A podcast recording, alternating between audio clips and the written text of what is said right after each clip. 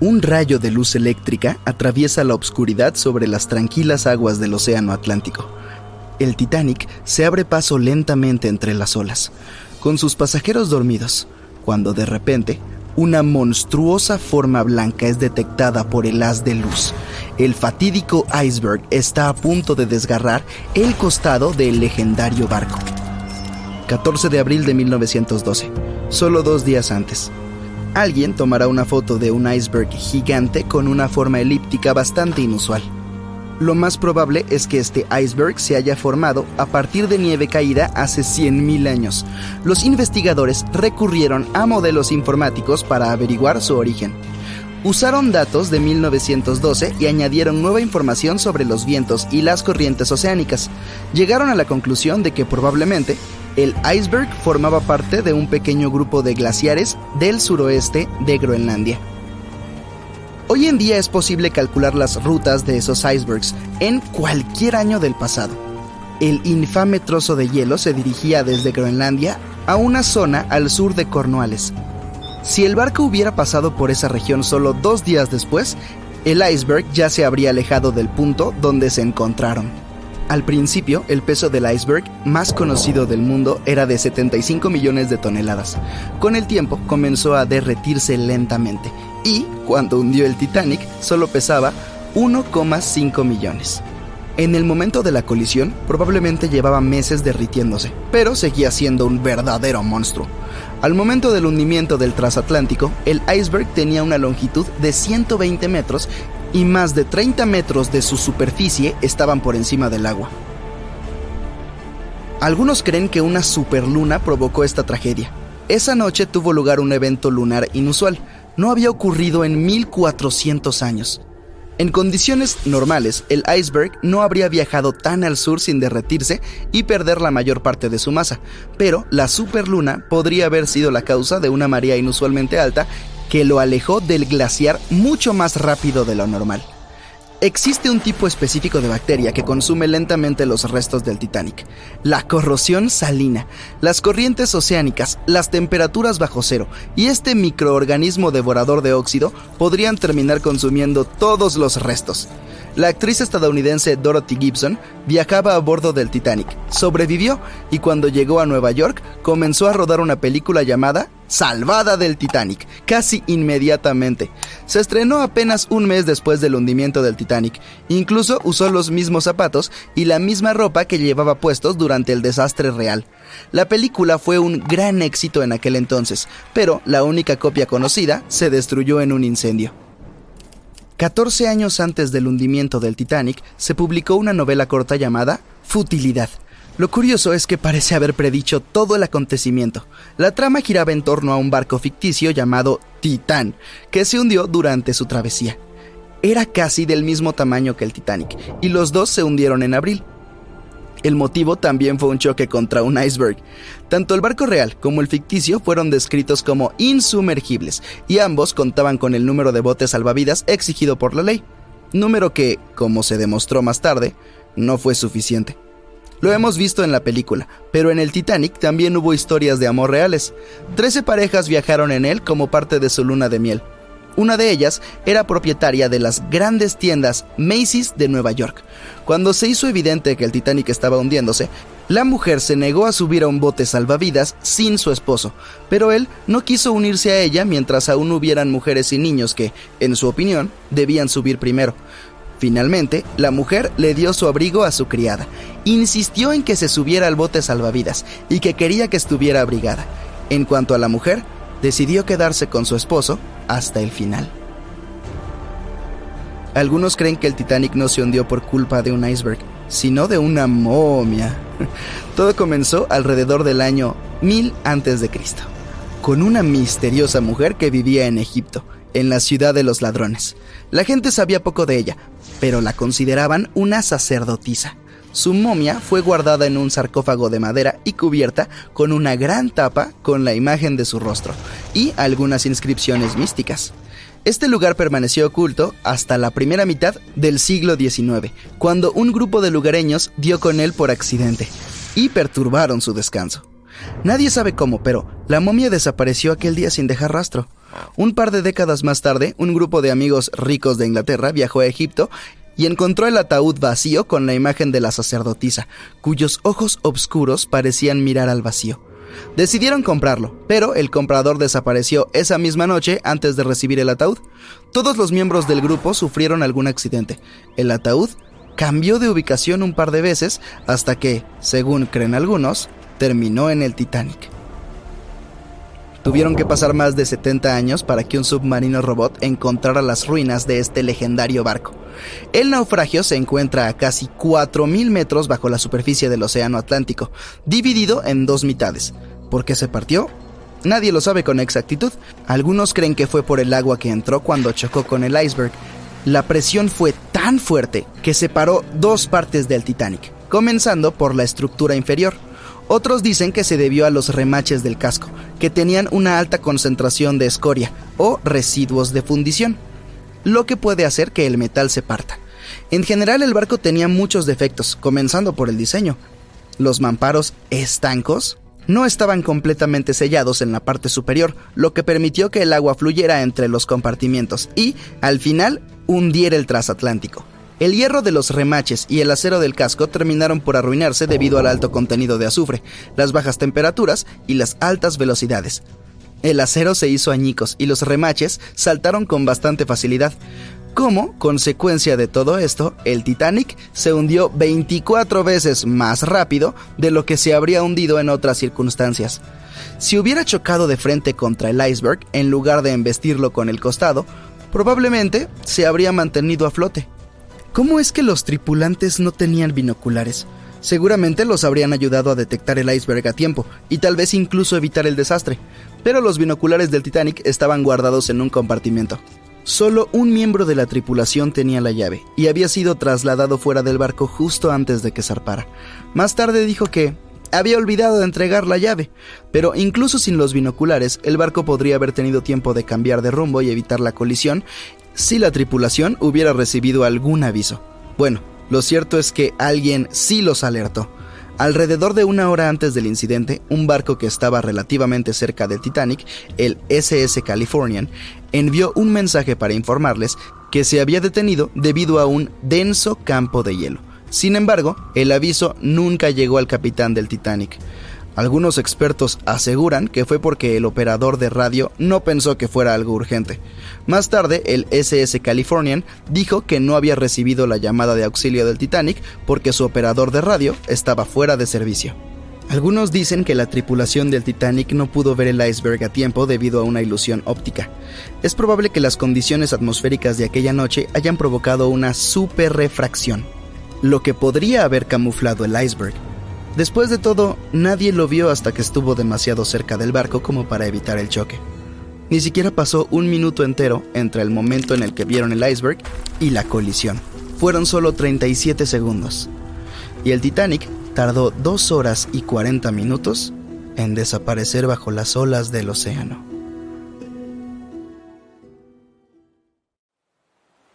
Iban camino al nuevo mundo cuando un encuentro con un iceberg acabó con todos sus sueños y esperanzas. Hubo pánico, lágrimas y despedidas desgarradoras, como la de Jack y Rose. ¿O no hubo? Veamos cuán bien conoces la verdadera historia del Titanic. La historia de amor de Jack Dawson y Rose DeWitt Bucater está inspirada en hechos reales. ¿Qué dices? ¿Es un mito o una verdad?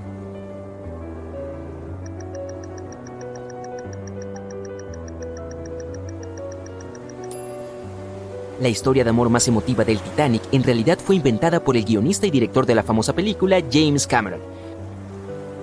Sin embargo, algunos pasajeros que aparecen en la cinta eran reales, y por mera coincidencia, había un Jay Dawson a bordo.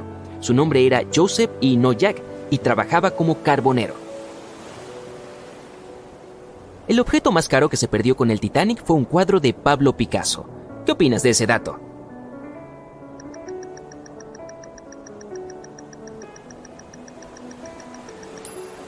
Es un mito, otro que nos regala la famosa película.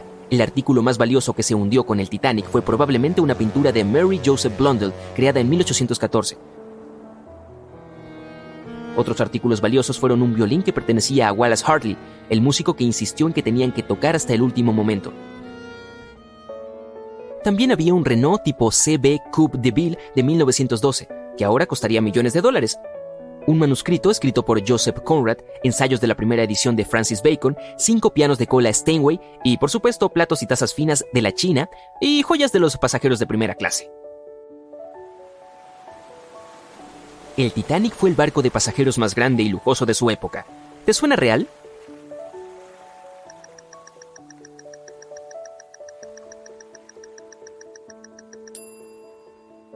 Sí, es totalmente cierto. En abril de 1912, el Titanic era el barco más grande jamás construido. Tenía 270 metros de largo y la capacidad máxima de 2.435 pasajeros. Eso no es mucho en comparación con el crucero más grande en la actualidad, el Symphony of the Seas. Es un poco más largo que el Titanic, pero puede alojar a más del doble de pasajeros. Y sí, es probable que ningún otro crucero haya superado al Titanic en términos de lujo hasta el día de hoy. Construirlo costó más de 200 millones de dólares de hoy. Los boletos también eran bastante caros, por supuesto.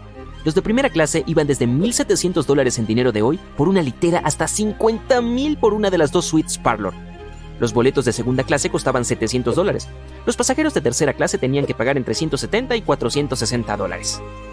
La mayoría de los pasajeros del barco insumergible lograron sobrevivir. ¿Verdadero o falso?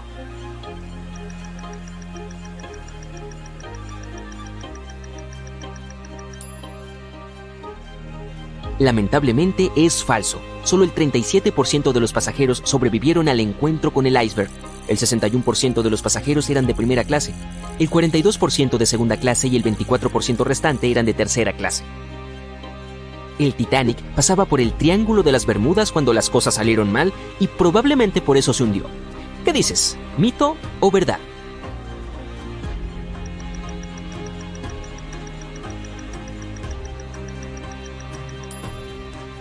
Es 100% un mito. El Titanic nunca llegó ni siquiera al Triángulo de las Bermudas. El transatlántico se hundió a unos 645 kilómetros al sur de Terranova, que está a una gran distancia del norte de las Bermudas. El área infame donde los barcos y aviones desaparecen sin dejar rastros. Podríamos culpar a la Luna por el hundimiento del Titanic. ¿Verdadero o falso?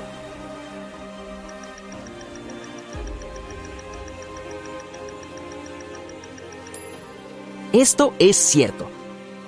La Luna afecta a las mareas de la Tierra. Cuanto más cerca está la Luna de la Tierra, más fuertes son las mareas debido a la creciente gravedad de nuestro satélite. En 1912, la Luna estaba tan cerca que hizo que varios glaciares de Groenlandia se rompieran. Grandes trozos de hielo que se desprendieron de los glaciares comenzaron a flotar hacia el sur. El fenómeno de la superluna se produjo solo seis minutos después de una marea viva, la alineación de la Luna, el Sol y la Tierra hace que su gravedad combinada alcance su punto máximo dos veces al mes, y el día anterior nuestro planeta se había acercado más al Sol ese año, lo que hizo que la gravedad fuera aún más fuerte. Esta mezcla de sucesos creó las condiciones perfectas para una de las mareas más poderosas de la historia. Los icebergs, que se desprenden de los glaciares de Groenlandia, van a la deriva hacia las aguas costeras de El Labrador y Terranova, donde a menudo encallan, para seguir necesitan derretirse y volverse más livianos o atrapar una marea alta que los lleve más lejos. La marea de 1912 fue muy alta, entonces se cambiaron muchas rutas hacia el sur debido a la gran cantidad de icebergs. Pero no la del Titanic, por supuesto, ya que creían que era insumergible. El Titanic tardó 4 horas y 40 minutos en hundirse. ¿Qué dices?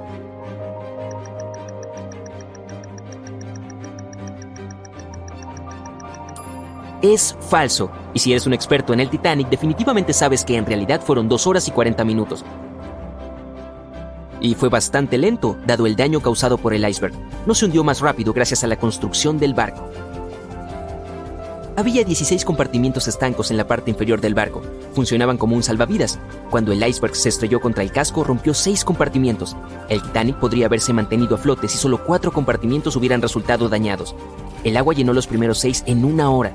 Durante ese tiempo el barco se inclinó ligeramente hacia el lado derecho, luego el agua comenzó a inundar el séptimo compartimiento, y desde ese momento la tasa de hundimiento fue creciendo con cada segundo. La proa del barco se hundió bajo el agua y la popa se levantó. Una de las principales razones de la tragedia del Titanic fueron las bengalas. ¿Verdadero o falso? ¿Cuál es tu opinión?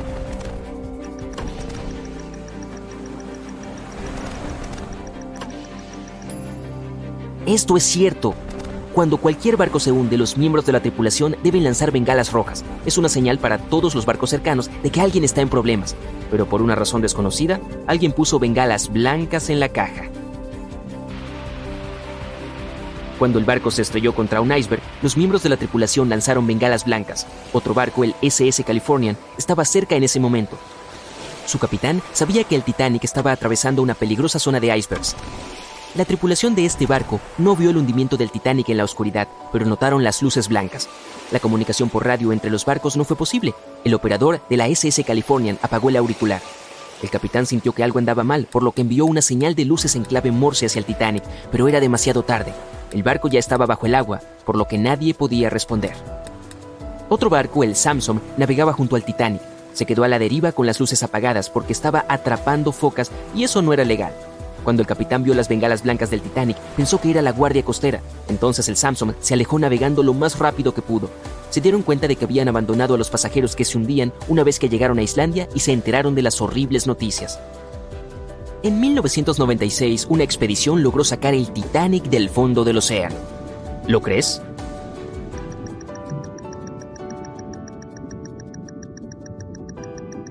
Bueno, si no te lo creíste, estás en lo correcto. Ha habido diferentes ideas acerca de cómo sacar el Titanic, desde hacerlo con aire comprimido hasta meterlo en una malla de alambre y cubrirlo con nitrógeno líquido o usar imanes gigantes. El único intento real de levantar el Titanic se hizo en 1996 y fracasó estrepitosamente. El objetivo de la expedición era levantar una parte de su casco que pesaba unas 21 toneladas.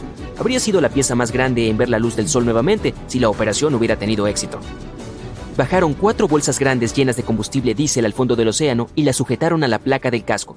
Luego se soltaron las bolsas de combustible y comenzaron a levantar la pieza. La placa estaba a unos 60 metros de la superficie cuando el clima se puso difícil. Los miembros de la expedición decidieron remolcar la pieza a aguas más tranquilas a unos 130 kilómetros de distancia. Mucho antes de que llegaran al destino, la mitad de la placa se rompió y se hundió hasta el fondo nuevamente. Dos de las bolsas de elevación parecían haberse soltado y el casco se hundió. Lo más probable es que el Titanic se convierta en polvo si alguien intenta levantarlo de nuevo. Entonces, ¿cuántas respuestas correctas tienes? Dímelo abajo en los comentarios.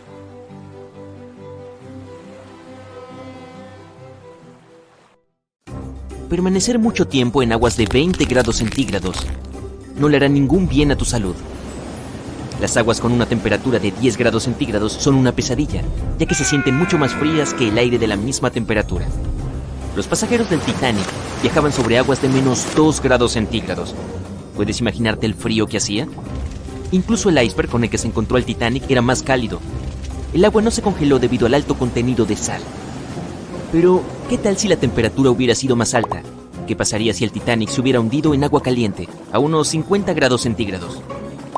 En teoría esto podría haber ocurrido si las aguas del Atlántico Norte se hubieran encontrado con una corriente submarina cálida procedente del sur del océano el día del desastre, pero este calor no habría sido suficiente. La superficie del océano es demasiado extensa y la temperatura es demasiado baja por las noches. La cálida corriente submarina por sí sola no habría servido de nada para las personas que cayeron por la borda. Pero si el Titanic se hubiera hundido en otro lugar y en un momento específico, habría sido posible que todas las personas se salven gracias a un increíble fenómeno natural. Suban a bordo amigos, comienza nuestro viaje a un universo paralelo. Es una noche sin luna entre el 14 y el 15 de abril. El Titanic choca con un iceberg. El agua helada inunda las cubiertas inferiores. El capitán envía una señal de auxilio. El barco de rescate más cercano, el Carpathia, está a unos 95 kilómetros del Titanic. A máxima velocidad, el Carpathia llegará allí en 4 horas. Eso es bastante tiempo incluso en aguas tropicales cálidas, ya que el cuerpo no para de perder calor. El Titanic comienza a hundirse. La tripulación hace descender los botes salvavidas. Algunos de los pasajeros saltan por la borda. El barco se hunde. No quedan botes, así que saltas junto con otros pasajeros. Se siente como si estuvieras dentro de un enorme iceberg. El agua está tan fría que te cuesta moverte. Ni siquiera puedes gritar. No hay aire en tus pulmones. En ese momento sientes un agradable calor procedente de las profundidades. El calor sube por tus rodillas y tu cintura hasta llegar a tu cuello. Recuperas el control de tus músculos y respiras profundamente. Notas que los demás pasajeros sienten el mismo calor. El agua se calienta un poco. Te sientes feliz, pero de un momento a otro el horror reemplaza tu alegría.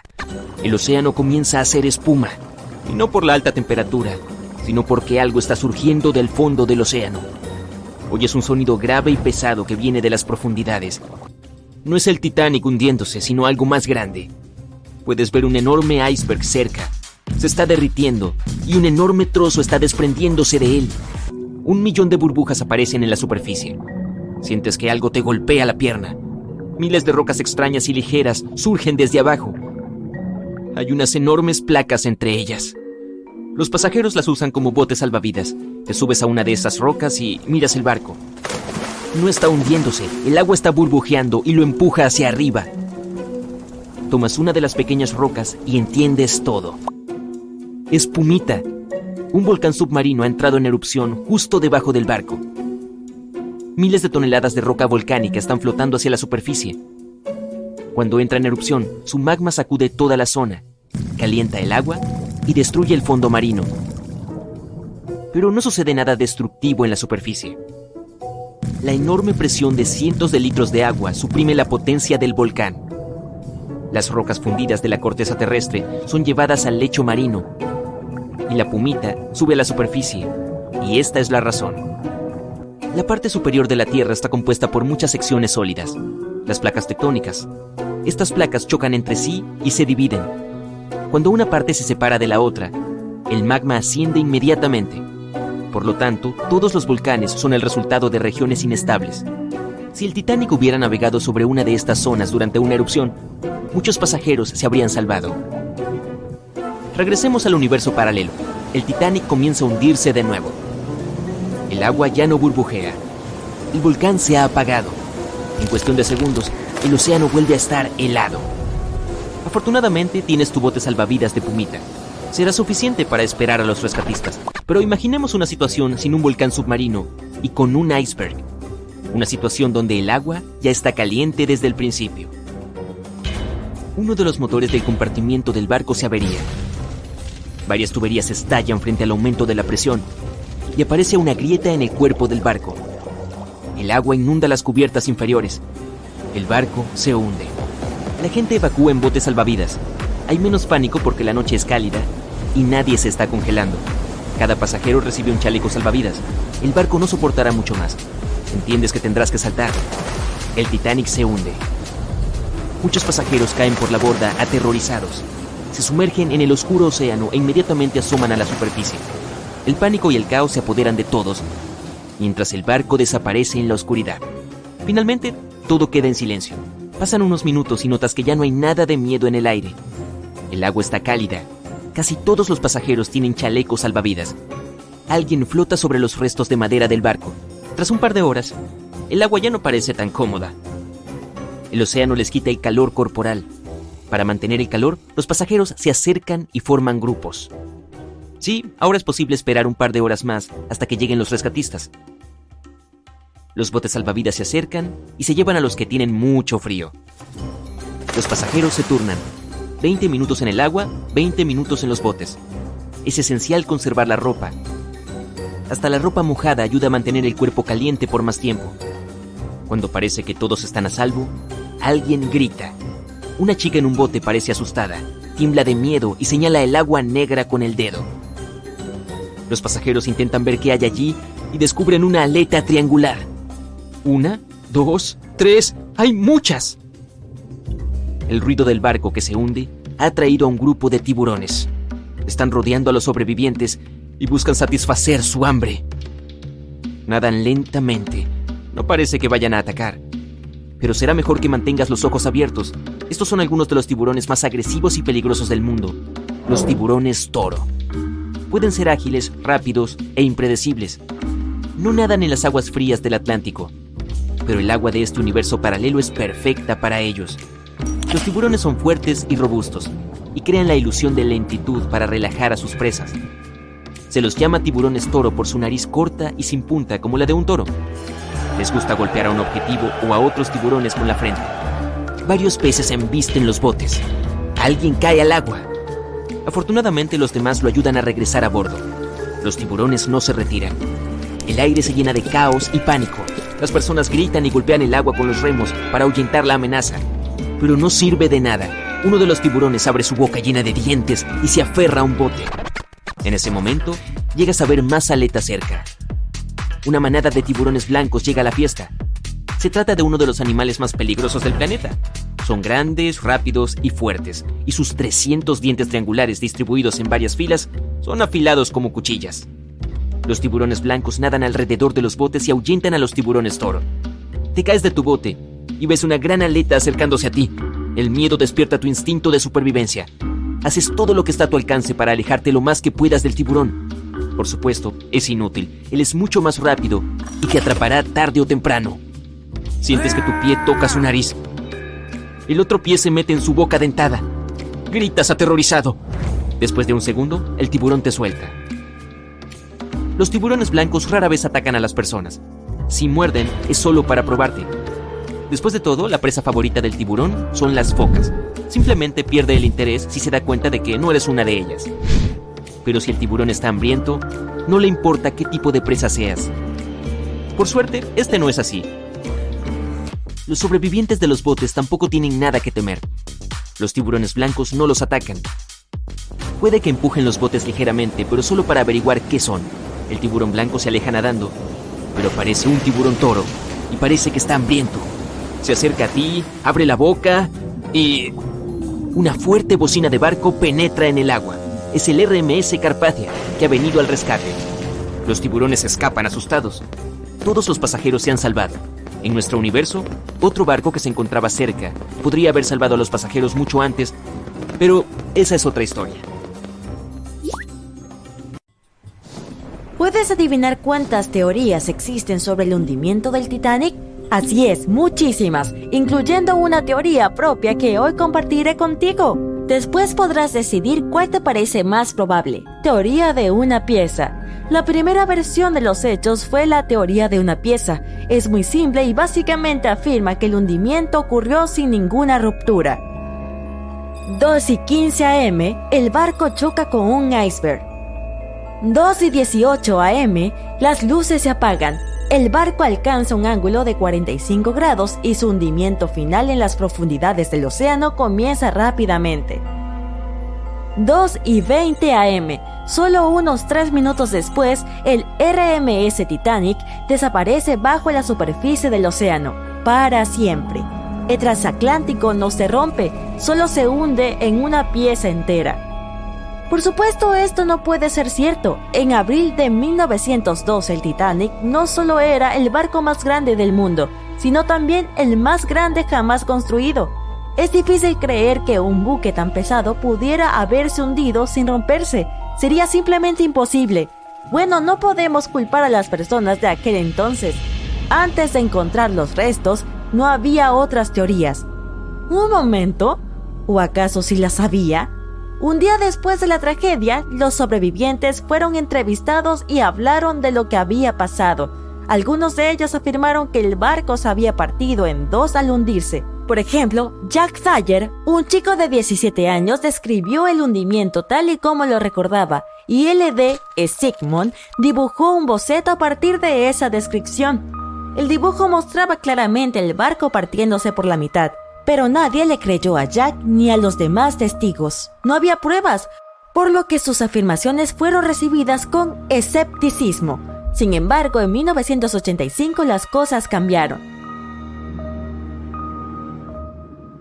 Fue entonces cuando Robert Ballard encontró los restos del Titanic en las profundidades del océano. Cuando la gente los vio, quedó claro que Jack y los otros supervivientes tenían razón. El Titanic se había partido en dos, por lo tanto, es hora de una nueva teoría. 2 y 15 am. La quilla se rompe, la escora de estribor cede y el casco continúa inclinándose y desmoronándose. 2 y 17 am. Las secciones de la galera se rompen. Las torres caen inmediatamente bajo su propio peso. Las luces se apagan. La popa es arrastrada por los aires. La proa se desprende y comienza a hundirse. La popa se aferra a duras penas a la parte de estribor de la superestructura de la sección de popa. La sección de popa se inclina lentamente hacia babor mientras comienza a hundirse de nuevo. Se levanta por última vez y hace un giro semicircular mientras se hunde. Suena bastante convincente, ¿cierto? pero algunos comenzaron a hallar agujeros en esta teoría. Por ejemplo, el Titanic no podría haberse mantenido unido hasta alcanzar un ángulo tan elevado, tendría que haberse partido mucho antes. Esto solo significaba que aún quedaba un vasto campo para la investigación y las especulaciones. Por eso los expertos comenzaron a idear sus propios escenarios.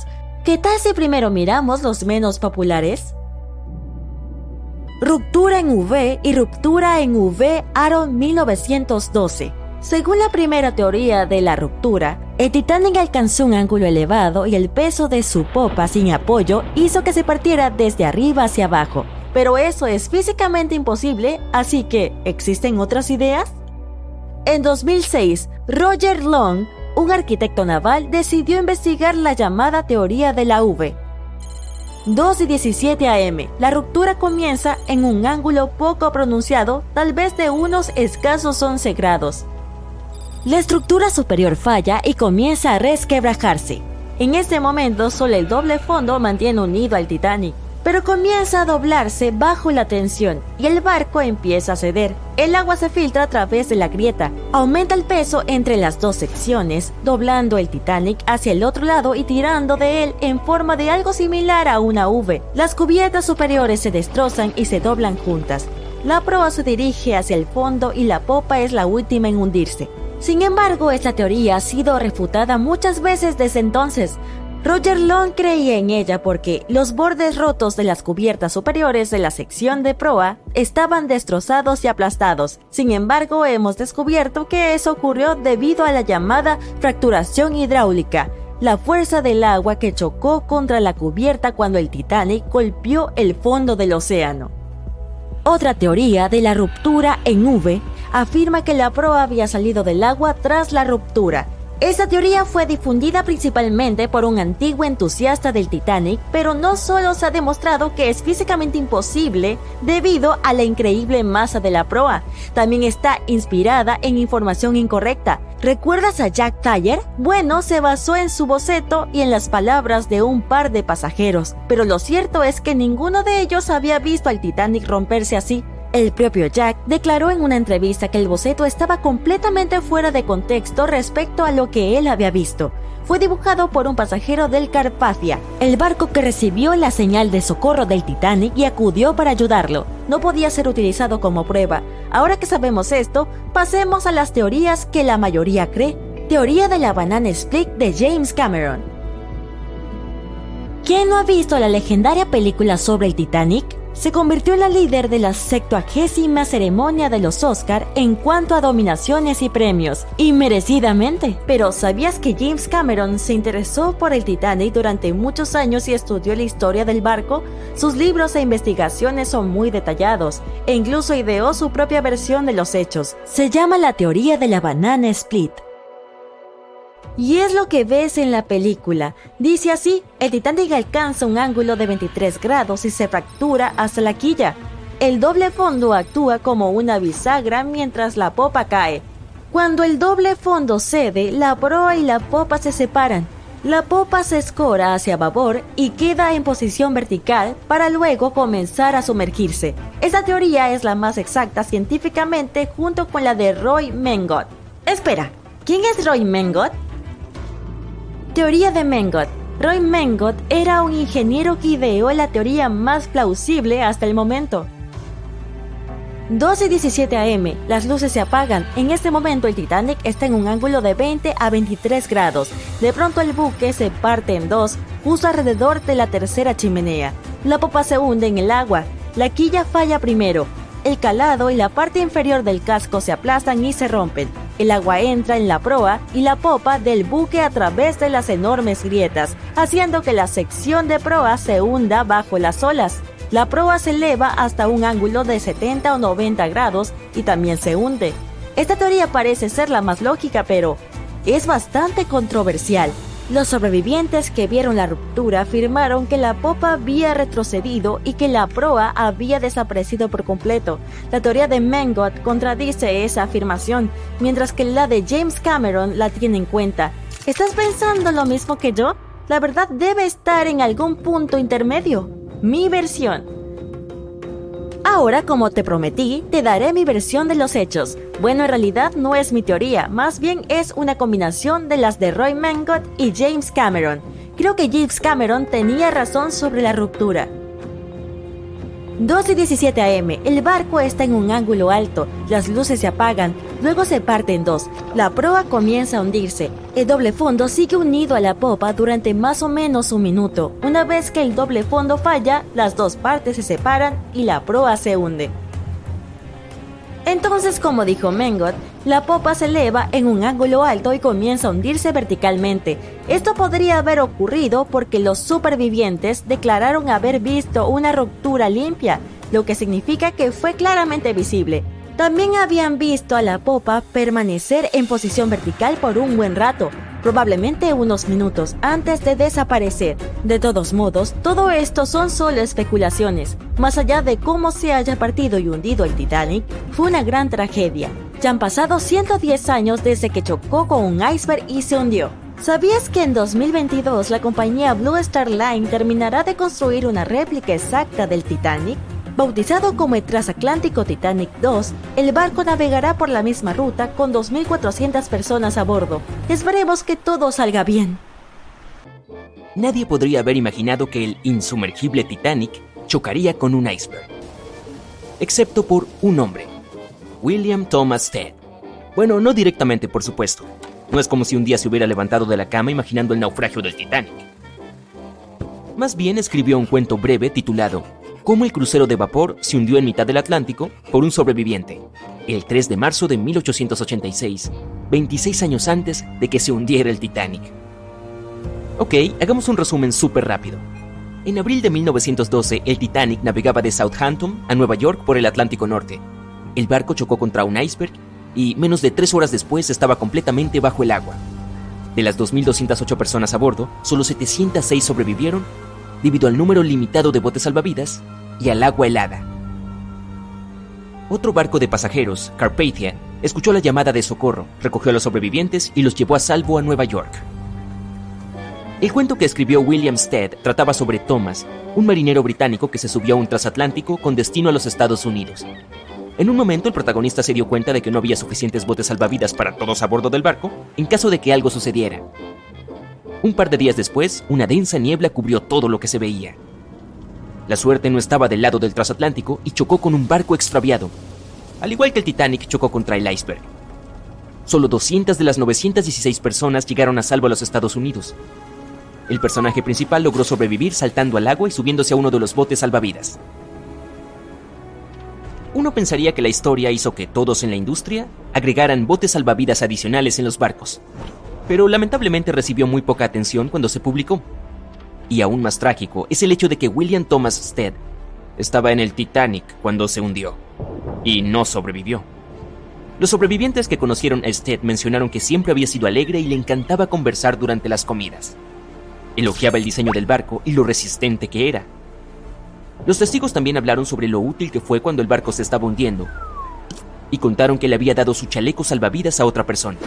Era periodista de profesión y se dirigía a Nueva York para una ceremonia. Una de sus contribuciones más importantes al periodismo moderno fue el uso de ilustraciones en cada artículo periodístico.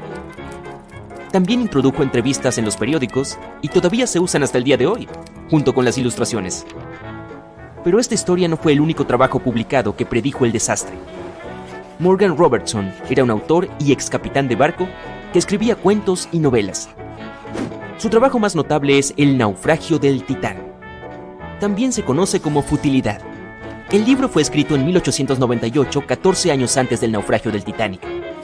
Era una historia ficticia sobre el Titán, un transatlántico similar al Titanic, que cruzaba el Atlántico Norte. También es una coincidencia que Titán fuera tan rápido como Titanic y compartiera muchas otras similitudes, como el tamaño o el diseño. El libro lo describía como insumergible y como el barco más grande que hubiera llegado al océano en ese momento. Eso es lo que habían dicho sobre el Titanic también. Otra extraña similitud era el número limitado de botes salvavidas que tenía. La historia sucedía en abril, y fue entonces cuando el Titanic emprendió su viaje y chocó contra el iceberg. La historia de Titán también menciona que casi nadie había sobrevivido a ese horrible accidente. A diferencia de la historia de Stead, el protagonista de Robertson tomó un camino diferente El hundimiento de Titán ocurrió en algún lugar a la mitad del libro, así que después del accidente, el personaje principal siguió con su vida. El libro se volvió un centro de atención después del desastre del Titanic. ¿Cómo pudo alguien haber descrito los eventos que tuvieron lugar casi una década después con tanta precisión? Muchos comenzaron a creer que Robertson podía ver el futuro, pero la realidad era que Robertson sabía manejarse en un barco. Fue fácil para él escribir esa historia sin investigar más. Siendo realistas, una de las mayores amenazas para los barcos en ese momento era chocar con un iceberg o chocar con otros barcos. La siguiente historia suena algo mística. Una vez, Alex Mackenzie escuchó una voz que le advertía que no abordara el Titanic. Pero cuando se dio la vuelta, no había nadie allí. Mientras continuaba caminando, la voz le habló de nuevo. Pero esta vez fue más fuerte y más clara. Tomó la advertencia en serio y decidió cancelar el viaje y regresar a Glasgow, Escocia, su ciudad natal.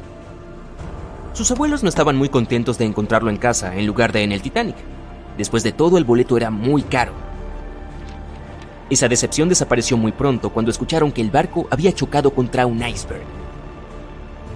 John Coffey era miembro de la tripulación del Titanic, pero decidió abandonar el viaje cuando el barco se detuvo en su ciudad natal, en Queenstown, Irlanda. Su voz interior le dijo que se bajara y así lo hizo. Tenía solo 23 años en ese momento, y para alguien de su edad podría haber sido un gran impulso profesional y una oportunidad para crecer. A pesar de la horrible tragedia, el chico firmó un contrato para trabajar con el RMS Mauritania, solo unos meses después del hundimiento del Titanic. Háblame de compromiso. Se reveló información adicional sobre lo que pudo haber contribuido a la tragedia del Titanic. Los constructores insistieron en que el barco era insumergible, pero mucha gente teorizó más tarde que las placas de acero del barco habían sido demasiado frágiles para las heladas aguas del Atlántico. Eso pudo haber causado que los remaches se rompieran, permitiendo que el agua del océano se filtrara al interior. Otra teoría es que pudo haber habido un incendio en el casco del Titanic, que ardió durante tres semanas antes del viaje. El fuego ablandó el acero, permitiendo que el iceberg lo atravesara como un cuchillo caliente a la mantequilla. Algunas imágenes de antes de que el barco emprendiera su viaje muestran marcas negras en el casco, que podrían haber sido causadas por un incendio. Como fuera, el iceberg habría causado un daño significativo en cualquier caso, sin importar si hubo un incendio o no. Algunas personas también culpan a quienes diseñaron el Titanic. El barco estaba construido con grandes juntas en la parte inferior, que probablemente se rompieron con facilidad durante la colisión. Por supuesto, todas estas son teorías. Pero sabemos a ciencia cierta que el iceberg era el personaje principal de este drama y que las obras de Stead y Robertson deberían haberse tomado en serio.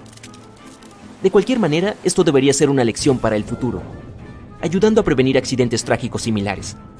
Por cierto, los transatlánticos y los barcos de pasajeros no existirían si no hubiera sido por Thomas Newcomen.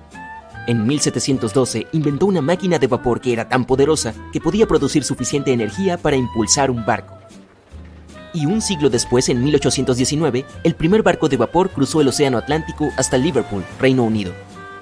El barco solo tardó 29 días en cruzar el océano. La industria de los barcos de pasajeros floreció a principios del siglo XX, cuando se hizo más fácil para las personas mudarse o irse de vacaciones a los Estados Unidos. Con el paso de las décadas, el uso de aviones robó el centro de atención de los barcos de pasajeros, ya que los aviones eran más rápidos y eficientes. Hoy en día es bastante raro que un barco de pasajeros choque con algo en mar abierto. Las tecnologías modernas pueden detectar cualquier cosa que pueda representar una amenaza e incluso predecir el clima tormentoso. Los cruceros en estos días son gigantes en comparación con los barcos de la era del Titanic. Los barcos modernos pueden transportar casi el doble de pasajeros y tienen comodidades con las que la gente de entonces solo podía soñar. La mayoría de los cruceros en estos días tienen varios restaurantes para elegir, múltiples piscinas y salas de juegos para tomar un descanso. Si estás de humor para divertirte, puedes ver actuaciones en vivo.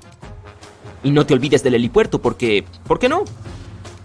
No te preocupes si comienzas a sentirte mal. Los médicos internos siempre están ahí para ayudar a cualquier pasajero que lo necesite. Y estos barcos solo se harán más grandes. Poner al Titanic y un crucero moderno uno al lado del otro es como comparar un Corgi con un Doberman. En aquel entonces el Titanic era el barco más grande y moderno con el que cualquiera podía soñar. Entonces, ¿quién sabe lo que puede deparar el futuro de los cruceros? Incluso podríamos tener ciudades enteras flotando. Hmm, ese sería un barco realmente grande. Era el barco más grande jamás construido en su época y se suponía que era insumergible. Pero a los pocos días de emprender su primer viaje en 1912, el Titanic desapareció bajo las implacables olas del Atlántico Norte. Y de sus más de 2.200 pasajeros y tripulación, solo 706 sobrevivieron aquella terrible noche. ¿Le habría ido mejor a un barco más pequeño en la misma situación? ¿Importó en verdad el tamaño del iceberg al final? ¿Fue un error que el barco cambiara de rumbo en el último momento para evitar el impacto? Estas son tres preguntas que tienen a la gente pensando, ¿y si... Sabemos que el Titanic fue considerado una maravilla de la ingeniería en su época. Diseñado por Thomas Andrews para la compañía naviera británica White Star Line, tenía algo más de 270 metros de longitud y 53 metros de altura. Construido con abundante espacio para 840 camarotes, una alberca, una pista de squash, un gimnasio y dos comedores pero fue bajo la cubierta donde se encontraba una de sus novedades más impresionantes. El casco del Titanic estaba dividido en 16 compartimentos diseñados para ser estancos. Hasta cuatro de estos podrían retener agua en caso de rotura, y los 12 restantes ayudarían a mantener el barco dañado a flote. Gracias a estos compartimentos, la embarcación se consideraba insumergible. Se rumora que Philip Frank, vicepresidente de White Star Line, llegó a declarar no hay peligro de que el Titanic se hunda. El barco es insumergible y los pasajeros no sufrirán más que inconvenientes. El 14 de abril de 1912, se demostró que eso era un error cuando el Titanic chocó con un iceberg. Cuando el hielo rasgó el casco del barco, varios de esos compartimentos estancos se rompieron. El Titanic solo tardó dos horas y media en hundirse, Pero, ¿el tamaño del iceberg con el que chocó selló su destino? ¿Habría cambiado algo si este hubiera sido más grande o más pequeño? Los icebergs tienen una gran variedad de formas y tamaños. Son trozos de hielo que se han desprendido de los glaciares o de las plataformas de hielo del Ártico y del Antártico, y ahora vagan por el océano hasta que acaban derritiéndose. Uno de los icebergs más altos jamás encontrados habría eclipsado fácilmente al Titanic, descubierto en 1957, tenía 168 metros de altura. Eso se acerca a la altura del monumento a Washington. Imagina chocar con algo tan grande. Aunque los icebergs más pequeños pueden resultar igual de peligrosos. Algunos son del tamaño de una casa y se denominan pedacitos de iceberg, otros más cercanos al tamaño de un auto. Se llaman icebergs sumergidos. Estos pueden ser mucho más difíciles de localizar para los barcos y embarcaciones, por lo que son más complejos de evitar y aunque son más pequeños, pueden producir mucho daño cuando son golpeados. También es fundamental recordar que los icebergs son siempre más grandes de lo que parecen, ya que la mayor parte de su masa se encuentra bajo la superficie del océano. De hecho, más del 80% del volumen de un iceberg está bajo el agua. La mayoría de sus bordes afilados y dentados no pueden verse. Si te acercas demasiado, corres el riesgo de dañar el casco de tu barco. Dado que el Titanic no se percató de su inminente destino, un iceberg más pequeño golpeado en el mismo ángulo podría haber sido suficiente para hundir al poderoso barco. Ahora bien, es posible que si el iceberg hubiera sido más grande, se hubiera detectado antes. El Titanic podría haber tenido tiempo de cambiar el rumbo y evitar el impacto. Pero perder ese iceberg no habría garantizado la seguridad del Titanic. Estaba viajando en un tramo peligroso del Atlántico llamado Iceberg Alley, Está situado a 402 kilómetros al este y sureste de Terranova, Canadá. Detrás de un iceberg podría haber otro, y otro después de ese. Así que la tripulación a bordo tuvo que permanecer muy atenta para evitar varias colisiones potenciales, y no solo una. Un barco más pequeño podría haber sido más adecuado para el viaje. El tamaño del Titanic era ciertamente un reto a la hora de manejar. De hecho, acababa de salir de su muelle en Southampton cuando estuvo a punto de colisionar con otro transatlántico más pequeño, el SS New York, perdiéndolo por solo 0,6 metros. Es evidente que este gigantesco buque de vapor no estaba hecho para maniobrar rápidamente en espacios reducidos. Un barco de ese tamaño necesitaba tiempo y espacio para cambiar de rumbo. Pero cuando se trata de barcos contra icebergs, el tamaño de la nave no siempre importa. El Islander era un barco de vapor diseñado para recorrer el paso interior de Alaska en el verano de 1901, chocó con un iceberg que abrió un agujero en la parte delantera o la proa del barco. El buque no se hundió de inmediato y la tripulación trató de ponerlo a salvo. Al final, la proa se sumergió por completo y la popa se levantó y salió del agua. El barco no tardó mucho más en hundirse por completo. De los 168 pasajeros y miembros de la tripulación, 128 sobrevivieron y se perdieron 3 millones de dólares en oro. El Islander tenía un casco de 73 metros, por lo que era casi una cuarta parte del tamaño del Titanic. Y ese menor tamaño no pareció ser de mucha ayuda para evitar una colisión con un iceberg. Y luego estaba el Hans Hedtoft, en 1959, también conocido como el Pequeño Titanic o el Titanic danés. Fue calificado como el barco más seguro a flote. Tenía 83 metros de largo y 95 personas a bordo. Al igual que el verdadero Titanic, el Hans Hedtoft estaba diseñado específicamente para hacer frente a todo lo que el mar pudiera arrojarle. Además de su doble fondo de acero, tenía una proa blindada y siete compartimentos estancos. ¿Cómo podría hundirse un barco así? Pero podía. Y lo hizo. Estaba en su primer viaje regresando a Copenhague, cuando tuvo problemas. El 30 de enero chocó con un iceberg. Se envió una alerta SOS, pero cuando el Johannes Cross llegó para ayudar, el Hans Hedtoft no estaba en ningún lado. La única prueba de su existencia fue un cinturón salvavidas que fue arrastrado a la orilla en Islandia, nueve meses después. Una vez más, el tamaño más pequeño del barco no jugó a su favor. Un menor tamaño del Titanic no habría garantizado un viaje seguro en 1912. El último ¿qué hubiera pasado si? Se refiere a la elección de último momento cuando se divisó el iceberg y sonó la alarma. En primer lugar, el Titanic podría intentar detenerse por completo, pero esto no era una opción, ya que el barco necesitaba 800 metros para hacerlo, y el iceberg estaba a solo 274 metros de distancia. En segundo lugar, el Titanic podía intentar evitar el iceberg alejándose de él. Esto fue lo que el capitán ordenó. Pero el intento fue infructuoso, resultando en un profundo corte en el casco del barco. La última opción chocar con el iceberg de frente. Pero, ¿esto habría cambiado algo? La respuesta es un intrigante quizá. Algunos piensan que una colisión frontal habría salvado al Titanic. En este escenario se habría limitado el daño a la parte delantera del barco, en lugar de que el iceberg desgarrara el casco y comprometiera varios de los compartimentos estancos. Solo cuatro de ellos se habrían roto. Esto hubiera significado que los otros podrían haber hecho su trabajo de mantener el Titanic a flote el barco podría haberse atascado, sin poder moverse, pero hubiera permanecido sobre el agua hasta que llegara la ayuda. Esto hubiera proporcionado a un barco como el Carpathia el tiempo suficiente para llegar al lugar del accidente y poner a salvo a la gente a bordo. Uno de los diseñadores del Titanic, Edward Wilding, hizo una afirmación similar durante una investigación sobre el hundimiento. Sostuvo que la mayoría de las personas habrían sobrevivido a un choque frontal y que el Titanic en sí mismo no se habría hundido. Sin embargo, otros no están de acuerdo. En primer lugar, los mamparos especiales del Titanic se diseñaron específicamente para proteger al barco de colisiones con otros buques, no con icebergs. Estos compartimentos se arrugaban en caso de impacto, absorbiendo parte de la fuerza, mientras que el otro barco absorbía el resto. Aunque los daños seguirían siendo importantes, los mamparos restantes mantendrían al barco a flote. Pero un iceberg no tiene la misma flexión en una colisión que la que experimentaría con otro barco. La mayor parte de la fuerza sería absorbida por el Titanic, lo que provocaría mayores daños en el barco. Peor aún, el impacto se llevaría a través de toda la longitud de la nave. Los remaches reventarían, las costuras se romperían, los compartimentos se inundarían velozmente y el barco se hundiría aún más rápido, con lo que habría menos supervivientes. En cualquier caso, como ocurre con la mayoría de los y sí, nunca sabremos realmente la respuesta. A pesar de lo trágico que fue el primer y último viaje del Titanic, dio lugar a cambios que ayudaron a que las salidas al mar fueran mucho más seguras.